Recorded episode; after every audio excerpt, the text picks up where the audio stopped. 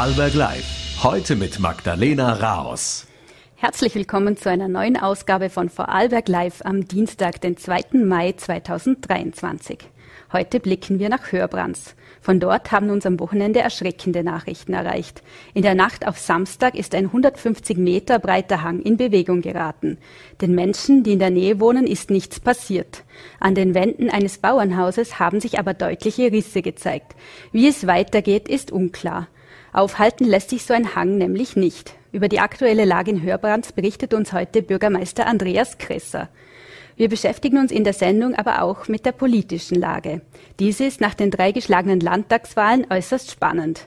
In Salzburg verhandeln ÖVP und FPÖ über eine Koalition. Eine solche gibt es auch schon in Niederösterreich. Bundesweit haben die Freiheitlichen aktuell in den Umfragen die Nase vorn. Für eine Einschätzung der Lage ist heute auch Politologin Katrin Steiner-Hämmerle zu Gast. Nun äh, wollen wir aber mit dem Hörbranzer Bürgermeister Andreas Kresser beginnen. Herr Bürgermeister, herzlich willkommen bei Vorarlberg Live. Einen schönen guten Abend. Herzlichen Dank für die Einladung. Herr Bürgermeister, wie viele Stunden haben Sie in den letzten Tagen denn geschlafen? Eine gute Frage. Zusammengerechnet habe ich es nicht. Von Freitag auf Samstag sehr wenig. Da waren es in etwa zwei Stunden, die Tage danach etwas mehr. Aber äh, man funktioniert in so einer Situation und es ist erstaunlich gut gegangen, auch mit wenig Schlaf. Was ist Ihnen denn als erstes durch den Kopf gegangen, als Sie von dem Unglück gehört haben in der Nacht? Man weiß ja gar nicht genau im ersten Moment, was einen erwartet. Die Feuerwehr ruft einen an und sagt, es ist ein Hangrutsch äh, abgegangen an der Hochreute und wir müssen Einwohner evakuieren und dann geht, macht man sich mal auf den Weg und geht vor Ort und schaut sich die Lage einmal an. Insofern im ersten Moment denkt man, ja, wir schauen, was auf uns zukommt und wir handeln dann und tun das, was für richtig erachtet wird und was notwendig ist. Die Lage vor Ort war dann sehr erschreckend, beziehungsweise eher unheimlich, muss ich sagen. Wir kamen dorthin und äh, ich sah auf den Wald, der ja nachts beleuchtet war. Es wackelten Bäume, es hat geknarrt, geknackst, man hat gehört, wie Bäume umfallen. Es gab ein Grollen durch den Wald. Äh, einer hat mal gesagt, es ist so eine Stimmung wie bei Jurassic Park und man weiß nicht, ob jetzt der Dinosaurier aus dem Wald herauskommt. Also es war wirklich eine sehr unheimliche äh, Situation. Man hatte nicht gesehen, was dahinter passiert. Und äh, ja, es war dann Landesgeologe Walter Bauer zum Glück auch schon vor Ort, als ich hingekommen bin. Und äh, er hat äh, all die Tage immer äh, ausgezeichnete Einschätzungen äh, gemacht. Auf seine Expertise kann man sich verlassen. Da bin ich unglaublich dankbar. Ohne die Experten kann man so ein Unglück auch nicht managen. Und äh, ja, er hat da immer die richtigen Schritte zur richtigen Zeit gesetzt und äh, seine Prognosen sind eigentlich immer eingetroffen. Jetzt ist den Menschen ja glücklicherweise nichts passiert, aber ähm, wie können Sie, kann man denn die aktuelle Lage jetzt momentan überhaupt einschätzen? Kann man jetzt von einer gewissen Beruhigung schon sprechen? Das maße ich mir nicht an, das muss ich äh, den Experten fragen. Ich habe heute mit ihm ein Gespräch geführt, also so wie ich ihn interpretiere, er hat gesagt, das sind sehr gute Neuigkeiten heute. Also wir hatten ja gestern eine Bewegung von etwa 50 Zentimeter an mancher Stelle äh, in diesem Hang. Darunter liegen, unterhalb dieser Rutschung wohlgemerkt, also dort, wo das Bauernhaus ist, auf das Bauernhaus zu, war eine etwa innerhalb von 24 Stunden vom Hang 50 Zentimeter Bewegung. Das ist enorm. Und der Geologe hat beschrieben, dass solche Bewegungen normalerweise zunehmen und das möglicherweise über mehrere Tage und dann irgendwann der Peak erreicht ist und dann erst eine Abnahme erfolgt. Unsere Sorge war, dass das jetzt weitere Tage zunimmt am heutigen Tag haben wir gesehen, dass es abgenommen hat von gestern auf heute und zwar an allen Messpunkten etwa um die Hälfte. Das heißt, wir sind heute eigentlich in der Lage zu sagen, wir haben den Peak erreicht und es geht zurück. Das ist eine sehr gute Nachricht. Wie geht es den Anwohnerinnen und Anwohnern denn jetzt? Was hören Sie da aus den Gesprächen? Die Anwohnerinnen und Anwohner sind natürlich sehr betroffen. Das macht etwas mit einem, vor allem natürlich die Anwohnerinnen und Anwohner beim Hof, der am meisten betroffen ist und am meisten gefährdet ist natürlich von allen Gebäuden. Dennoch muss ich sagen, die, sie sind alle äh, in gewisser Weise sehr gefasst und ich erlebe auch eine sehr, sehr große Dankbarkeit gegenüber den Einsatzkräften, gegenüber allen, die eben sich hier eingesetzt haben. Sie haben gesehen, dass wirklich alles getan wird auch. Ich bin auch in ganz engem Kontakt persönlich mit allen. Ich gehe nach dieser Sendung auch wieder direkt äh, zu einer Versammlung äh, mit den Anwohnerinnen und Anwohnern, wo wieder über die neue Lage berichtet wird. Äh, der Geologe Walter Bauer wird dort auch vor Ort sein. Ich nehme ihn immer mit, dass wirklich diese Fachfragen auch von den Leuten direkt gestellt werden können. Also da sind wir äh, sehr eng in Kontakt. Es gibt auch eine WhatsApp-Gruppe, über, über die ich regelmäßig informiere. Also als ich heute die Ergebnisse bekommen habe von diesen Messungen, habe ich sofort eine Sprachnachricht äh, hinausgesendet, um, um da diesen Druck schon wieder etwas äh, nehmen zu können. Ich möchte auch nicht, dass wir über die Medien erfahren, äh, was neuer Stand der Dinge ist. Heute sind wir in einer sehr schnelllebigen Zeit, was das anlangt. Äh, da stehen wir im direkten Kontakt und ich erlebe da, und das haben Sie auch gestern ganz persönlich auch äh, ausgedrückt gegenüber äh, allen Einsatzkräften und auch mir gegenüber eine große Dankbarkeit. Jetzt ähm, sind ja in diesem Bauernhaus, das am stärksten betroffen sind, sind ja deutliche Risse zu sehen. Trotzdem sind die Wohnungen dort ja noch weiter bewohnt. Ist das denn nicht gefährlich? Ähm, wir machen solche Sachen nicht leichtfertig. Wir sagen natürlich nicht, das ist bewohnbar, ohne da eine Expertise einzuholen. Äh, wir haben hier einen Statiker beigezogen, auch der Geologe hat seine Einschätzung dazu abgegeben. Äh, da ist schon die Einschätzung, ich zitiere Walter Bauer als Geologe, äh, wir sind meilenweit davon entfernt, dass es unbewohnbar ist. Das mag äh, sehr bedrohlich aussehen, diese Risse und alles in diesem Gebäude. Aber gerade beim Bauernhof, so der Statiker, handelt es sich um eine sehr bewegliche Konstruktion, also einfach von der Bauart des Hauses. Und äh, man kann dort schon noch wohnen bleiben. Äh, aber natürlich, es sind Schäden vorhanden, es sind Risse vorhanden, gewisse Sanierungsmaßnahmen wird es benötigen und mitunter äh, steht das Gebäude tatsächlich dann etwas schief im Hang. Das wird mitunter auch bleiben. Wird es denn, aber sind Sie da optimistisch oder was sagen Ihnen da die Experten, wird es den Belastungen standhalten? Kann man das sagen schon? Ähm, Nochmal, ich äh, bin da sehr vorsichtig mit Prognosen, aber der heutige Tag gibt durchaus auch Hoffnung. Mhm. Ähm, jetzt lässt sich der Hang ja nicht wirklich aufhalten, auch wenn die Bewegung langsamer geworden ist. Ähm, was ist denn jetzt als nächstes zu tun, um stabi für Stabilisierung zu sorgen? Ja, das ist eben das ganz Gravierende an so einem Ereignis. Wir sind dem ausgeliefert. Wir können eigentlich nichts tun. Das ist der Wahnsinn der ganzen Sache. Wir können beobachten und wir machen jetzt diese Messung. Wir haben ja 14 Messpunkte im gesamten Gelände für manche können wir heute eigentlich schon sagen, das schaut sehr gut aus, weil gestern keine Bewegung war und heute keine Bewegung war. Und bei manchen waren sehr wenig Bewegungen, heute noch weniger Bewegungen. Aber äh, das Verheerende ist, äh, gegen so einen Kriechhang kann man nichts tun. Also das sagen auch alle Expertinnen und Experten, die wir beigezogen haben. Und dementsprechend gilt es einfach zu beobachten, in welche Richtung entwickelt sich der Hang äh, dann zu schauen, kann man bei den einzelnen Gebäuden, wenn es wirklich in eine gewisse Richtung gibt, etwas machen. Wir haben ja auch beim Hof äh, ganz oben haben wir einen Graben gezogen und dieser Graben soll der Entlastung dienen. Das heißt, dass der Druck, der von oben vom Berg kommt, vom Steinbruch oder vom, vom Felssturz direkt kommt, dass dieser etwas abgefangen wird durch diesen Graben, den wir aufgemacht haben. Solche Maßnahmen haben wir gesetzt, aber sonst ist wirklich ganz, ganz schwierig, hier irgendetwas zu tun. Welche Rolle spielt denn die, die Wetterlage momentan? Am Montag hat es ja auch fast den ganzen Tag geregnet. Was ist, wenn es in nächster Zeit wieder viel regnet? Natürlich sind bei Hangbewegungen Regenfälle nicht äh, förderlich. Ähm, ja, das kann man, glaube ich, so stehen lassen. Äh, was passiert, wage auch ich keine Prognose. Ähm, das sollen die Experten beurteilen. Können Sie da vielleicht auch oder können da Erfahrungen aus anderen Gemeinden herangezogen werden, wo es bereits zu Hangerutschungen gekommen ist? Ich denke da jetzt nur, spontan fällt mir da jetzt zum Beispiel Doren ein. Könnte man da vielleicht oder ist das nicht vergleichbar? Ähm, wir haben einen sehr erfahrenen Geologen, unseren Landesgeologen äh, dabei und der ist, äh, ja, ich glaube, der war mehrere Stunden wie ich vor Ort, also wirklich kann man sagen, Tag und Nacht äh, dort vor Ort gewesen und äh, ist auch nach wie vor äh, viel dort im Einsatz.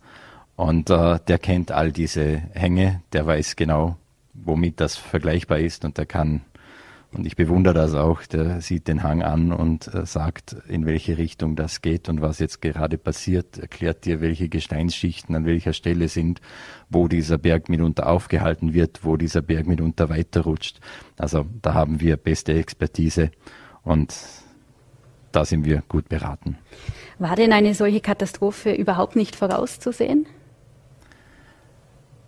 Der gesamte Pfänderstock, und da beziehe ich mich wieder auf die Fachexpertise des Geologen, äh, sei sehr äh, labil, einfach in der Zusammensetzung des Gesteins. Ähm, und er sagt auch, das kann an jedem Hang passieren, nur man weiß nicht, wann es passiert und wie es passiert. Das, ähm, das steht eben in den Sternen und wir haben jetzt dieses Pech gehabt, dass das in Hörbrands passiert ist. Ähm, wie in den VN heute zu lesen war, sorgen sich auch viele Anwohnerinnen und Anwohner in, in Hörbrands um Katastrophentourismus. Ist das zu einem Problem geworden? Naja, natürlich, wenn so etwas passiert, ähm, gibt es Menschen, die sich das aus der Nähe anschauen wollen. Äh, wie sieht dieser Hang heute aus, der vorher noch, einen Tag vorher noch bewaldet war äh, und sind einfach, und ich denke nicht aus Boswilligkeit, sondern einfach, äh, weil sie das aus der Nähe sich ansehen möchten, dort vor Ort gegangen. Für die Anwohnerinnen und Anwohner ist das allerdings belastend und wir haben deshalb auch entschieden, äh, unter anderem deshalb, aber auch, weil wir gewisse Arbeiten vor Ort hatten, die einfach die Straße äh, benötigten oder auch benötigen. Also wir haben auch jetzt noch Verkehr zum Katastrophengebiet. Ähm, da äh, haben wir dann auch aus Respekt vor den Anwohnern die Straße gesperrt, dass dieser Tourismus etwas unterbunden wird. Vielleicht noch abschließend, Sie haben es jetzt erwähnt, die Straße ist gesperrt in Richtung Hangerutschgebiet ähm, wegen Sicherheit, aber auch wegen den Baumaßnahmen. Lässt sich da schon vielleicht irgendwie abschätzen, wie lange die Sperre da noch aufrechterhalten bleiben muss? Das werden wir dann entscheiden. Das haben wir im Moment noch nicht, äh, noch nicht entschieden und auch noch nicht beraten.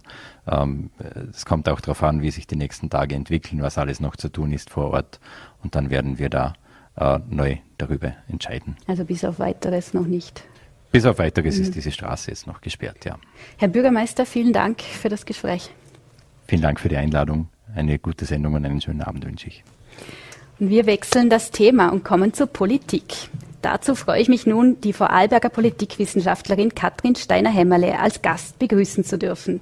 Die Vorarlbergerin lehrt an der Fachhochschule Kärnten und ist uns heute über Zoom zugeschaltet. Guten Abend, Frau Steiner-Hämmerle. Guten Abend. Äh, beginnen wir denn mit dem aktuellsten. Es gibt jetzt Koalitionsverhandlungen der ÖVP mit der FPÖ in Salzburg. Schon in Niederösterreich hat es ja ein solches Bündnis gegeben. Da gab es viel Kritik daran. Bietet die Entwicklung vielleicht schon einen Vorgeschmack auf künftige Wahlen?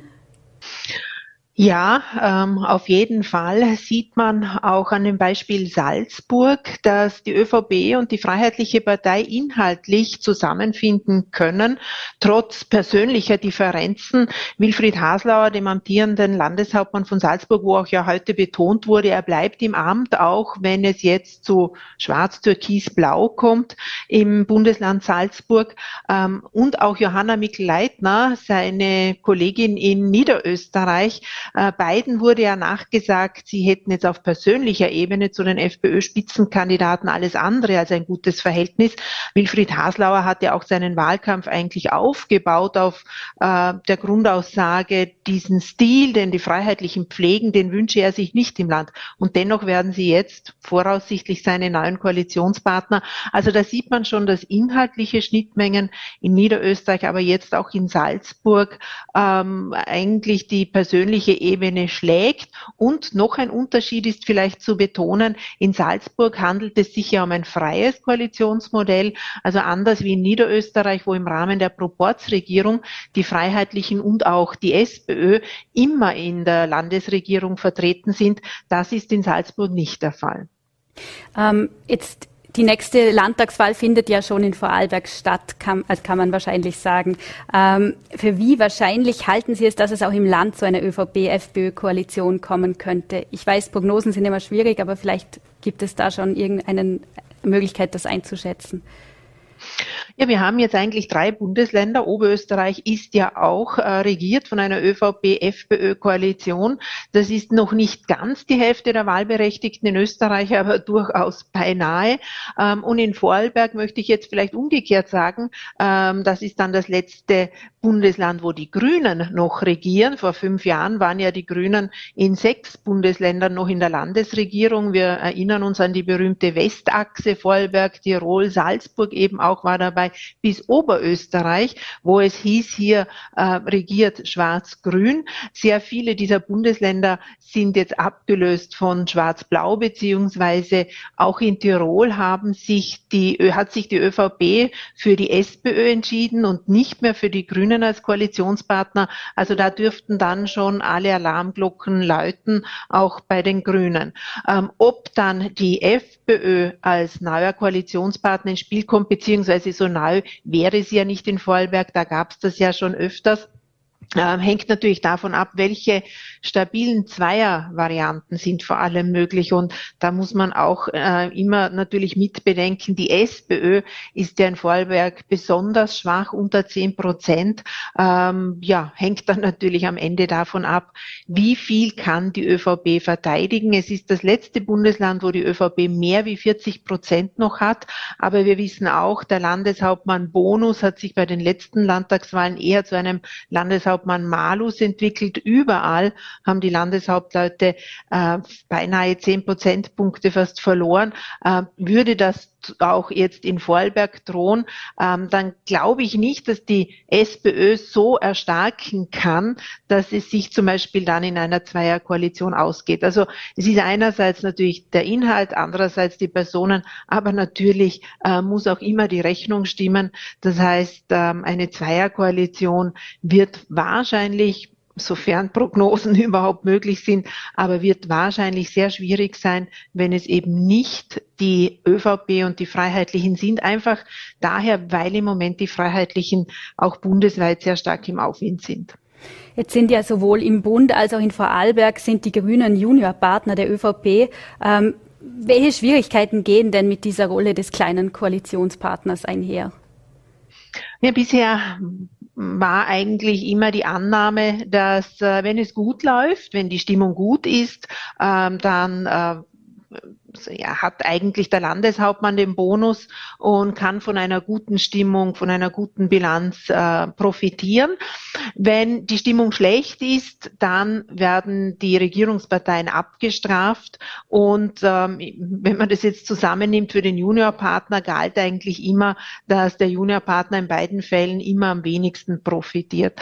Ähm, die Grünen sind natürlich auch noch im Bund sehr in Kritik. Man merkt ja auch in den letzten äh, äh, Tagen, dass sie sich versuchen abzusetzen, auch von der ÖVP. Die ÖVP hat das ja zuvor schon getan, also der Autofahrergipfel, aber auch schon die Rede von Karl, ne von, von Karl Nehammer, nicht so sehr als Bundeskanzler, sondern vielmehr als Parteichef, hat ja auch in Richtung Klimaschutz und Klimagesetze und Transparenzgesetze den Grünen nicht viel Grund jetzt auch gegeben, ähm, diese Koalition zu rechtfertigen. Also die Grünen sind als Regierungspartner, als kleiner Regierungspartner hier in einem inzwischen sehr großen Rechtfertigungszwang, ähm, vor allem mit der ÖVP. Und es ist natürlich dann vor allem interessant, inwieweit ähm, kann sich jetzt Vorarlberg absetzen von der Bundesregierung. Das gilt für ÖVP, aber auch für die Grünen. Und inwiefern zieht das Argument weiterhin für die Grünen, nämlich zu sagen, äh, wir sind vor allem dafür da, äh, Schlimmeres zu verhindern, äh, vor allem in dem Fall dann Schwarz-Blau. Im Bund versuchen Sie das ähm, und im Ländle können Sie dieses Argument natürlich auch ins Treffen führen. Ähm, die Frage ist natürlich immer, reicht das in schwierigen Zeiten, in polarisierenden Zeiten, ähm, dass die Grünen sich hier ein Alleinstellungsmerkmal, ein ausreichendes auch erarbeiten? Jetzt bleiben wir beim Bund. Ähm, da zeigen ja momentan eigentlich fast alle aktuellen Umfragen, dass die FPÖ an erster Stelle bundesweit mit Abstand gefolgt von ÖVP und FPÖ. Sind das nur Momentaufnahmen oder müssen sich da ÖVP und SPÖ Sorgen machen?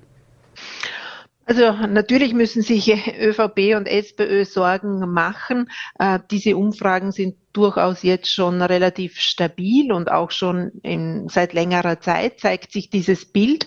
Ähm, das hängt natürlich auch von den eigenen Fehlern ab. In der SPÖ ist es sehr offensichtlich der Streit um die Führung.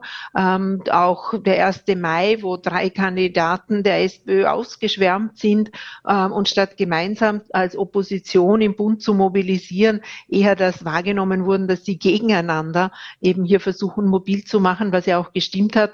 Und die ÖVP kann sich auch nicht so recht distanzieren, eben noch von den Chat-Affären, von den Skandalen ähm, aus der Ära Kurz nicht zu vergessen. Sophie Kammersin derzeit auch vor dem Gericht, äh, was natürlich alles hier wieder Erinnerungen wachruft.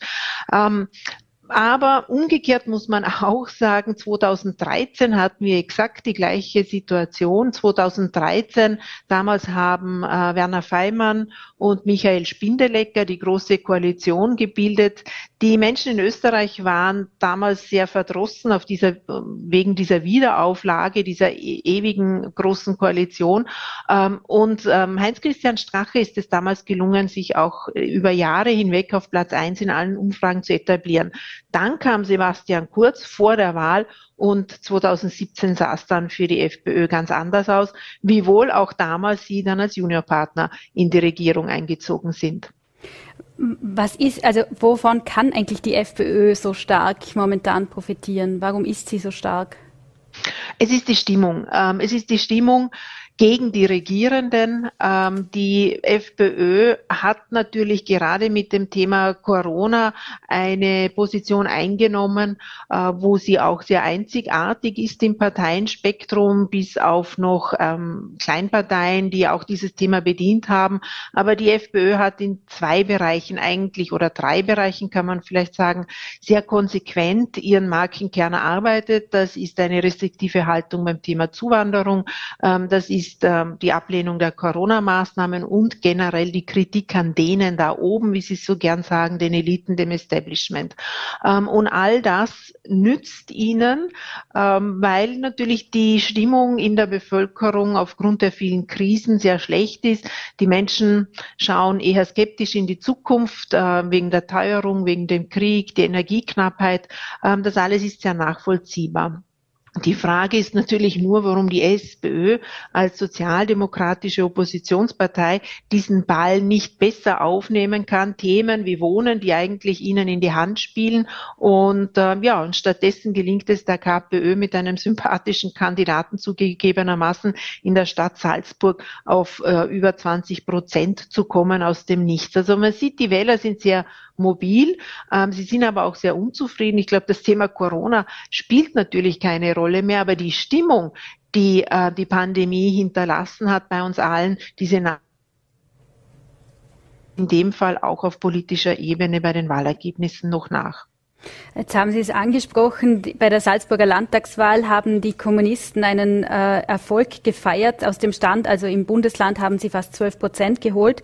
Glauben Sie, dass die Kommunisten auch bundesweit reüssieren könnten? Also wir haben ja ähm, schon mehrere Erfolge gesehen von kommunistischen Parteien in Österreich, auch in der Steiermark. Da stellen sie sogar die Grazer Bürgermeisterin mit LKK. Das ist immerhin die zweitstärkste Stadt, äh, die zweitgrößte Stadt Österreichs. Ähm, und sie sind auch dort im Landtag vertreten mit Claudia Klimt-Weithaler. Was ähm, die drei kann die oder die beiden Kandidatinnen und den Kandidaten, Kai Michael Dankl aus Salzburg, vereint ist, dass sie sehr authentisch sind, ihr Geld spenden, äh, sich jahrelang auch einsetzen für die Bevölkerung und auch rhetorisch und im persönlichen Auftritt ähm, sehr überzeugen. Wenn also die KPÖ eine Chance haben möchte, obwohl sie die KPÖ ist, bräuchte sie auch auf Bundesebene eine, ein, ja, einen derartig auch überzeugenden Spitzenkandidaten oder eine Spitzenkandidatin Kandidatin. Im Moment zeichnet sich das jetzt noch nicht ab, aber Äh, die Möglichkeiten sind natürlich da. Ich glaube, wir hatten schon lange nicht mehr die Situation, wo so viele Menschen in Österreich sagen, äh, wenn sich eine neue Partei anbieten würde, äh, ich würde mir das sofort überlegen, die zu wählen. Ob sie es dann wirklich tun, das hängt dann natürlich vom Wahlkampf und vor allem vom Spitzenkandidaten ab. Aber die Bereitschaft ähm, im Moment, die sehen wir in allen Umfragen eigentlich sehr stark gegeben, nämlich prinzipiell was nichts anderes heißt. Äh, die anderen sprechen mich jetzt nicht an das etablierte Angebot. Ähm, aber natürlich, was es dazu bräuchte, wäre ein Zusammenschluss möchte auch erinnern, in Wien äh, mit Marco Bogo oder Dominik Vlasny, wie er mit eigentlichem Namen heißt, auch der hat dort sehr gute Ergebnisse eingefahren in, äh, bei der Bundespräsidentenwahl. Ähm, auch Andreas Babler, wir werden sehen, wie er in der SPÖ abschneidet, wird, wird mit seinem dezidiert linken auch Angebot. Also es gibt da schon einige Proponenten, die sich zusammenfinden könnten. Nur ob sie es dann tatsächlich tun, ähm, das ist jetzt weniger eine Frage der Analyse, sondern der persönlichen Chemie. Jetzt haben Sie auch schon die SPÖ angesprochen. Hat sie sich denn einen Gefallen getan mit der Mitgliederbefragung? Sie hätte sich einen Gefallen tun können. Man hat ja auch gut gesehen äh, mit den Beitritten, dass Menschen durchaus interessiert sind, sich einzubringen, dass sie sogar Parteien wieder beitreten, wenn sie solche Gelegenheiten haben, mitzusprechen. Ähm, also es hätte eigentlich einen Mobilisierungsschub gegeben, geben können, auch der SPÖ, der eher so ein bisschen eine altbackene und auch überaltete Partei war. Aber wie das Ganze sich jetzt darstellt, nämlich nicht nur, dass es einen Wahlkampf gibt, wo sehr interessant wäre, welche Kandidat oder auch die Kandidatin steht für welche inhaltliche Positionierung, sondern dass man sich hier über Charakterschwächen austauscht und sich gegenseitig die Schuld gibt an Wahlergebnissen, ähm, das erzeugt natürlich wirklich ein schlechtes Bild. Und die Gefahr, die ich sehe, ist jetzt unabhängig davon, wer am Ende ähm, dann an der Spitze der SPÖ auch steht, wie viel verbrannte Erde ist dann innerhalb der Partei ähm, inzwischen entstanden. Also gelingt es ähm, einem zukünftigen oder auch der jetzigen Parteivorspitze, ähm, diese Lager, diese ja, Gruppierungen in der SPÖ wieder zu einen hinter sich, auch diese integrative Wirkung zu entfalten. Ähm, da muss ich ehrlich sein, das sehe ich im Moment Moment keinen der drei zur Verfügung stehenden Kandidaten äh, wirklich geeignet. Ähm, aber wir werden sehen, alle anderen oder beziehungsweise Hans-Peter Doskozil vor allem hat ja versprochen, sollte er auch nur mit einer Stimme unterliegen, zieht er sich zurück. Ähm, Pamela Rendi-Wagner hat gesagt, sie würde, wenn sie nicht gewinnt, ganz sich zurückziehen ähm, aus der Politik. Ja, der einzige eben Andreas Babler, der gemeint hat, er lasst vielleicht auf jeden Fall ankommen auf eine Stichwahl beim Parteitag. Ähm, also ich glaube, bis Juni wird die Partei in den Schlagzeilen bleiben, allerdings nicht unbedingt äh, mit ihren inhaltlichen Vorschlägen. Jetzt möchte ich noch abschließend zu der Partei kommen, die wir noch nicht angesprochen haben. Das wären die Neos. Ähm, in Salzburg sind sie aus dem Landtag und der Landesregierung geflogen. Ähm, ist das ein Salzburg-Spezifikum oder könnte Ihnen das auch oder könnte das auch Ungemach für die Bundesebene bedeuten?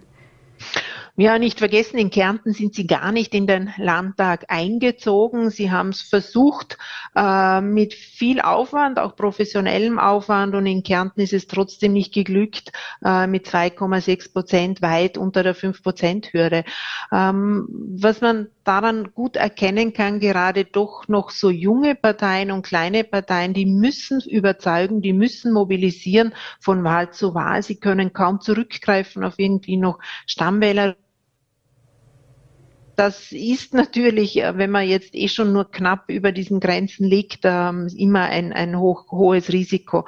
Ähm, in Vorarlberg sehe ich doch diesen Lokalpatriotismus-Bonus aufgrund des Parteigründers Matthias Strolz noch äh, eher gegeben und äh, mit der EU-Abgeordneten ähm, Gamon ist ja auch ein bekanntes Gesicht an der Spitze, aber auch hier gilt, also sicher kann man sich nicht sein. Sollte es zum Beispiel eine neue Alternative geben, ähm, dann sind, sehe ich durchaus auch die Grünen in Gef äh, die Neos, Verzeihung, äh, die Neos in Gefahr, weil wir wissen, sie haben Wähler, die sind einfach sehr mobil, die wählen sehr strategisch, taktisch und äh, da muss man schon ein gutes Angebot liefern, damit man sie hält. Frau Professor Steiner-Hämmerle, vielen Dank für die Einschätzung und liebe Grüße aus Vorarlberg. Sehr gerne. Auch schöne Grüße ins Ländle. Damit haben wir das Ende der heutigen Sendung erreicht. Im Namen des Teams bedanke ich mich fürs Einschalten. Morgen sind wir dann wieder mit einer neuen Ausgabe für Sie da. Wie immer finden Sie uns auf Voll.at, VN.at und Ländle TV. Ich wünsche Ihnen noch einen schönen Abend. Bis bald. Pardon.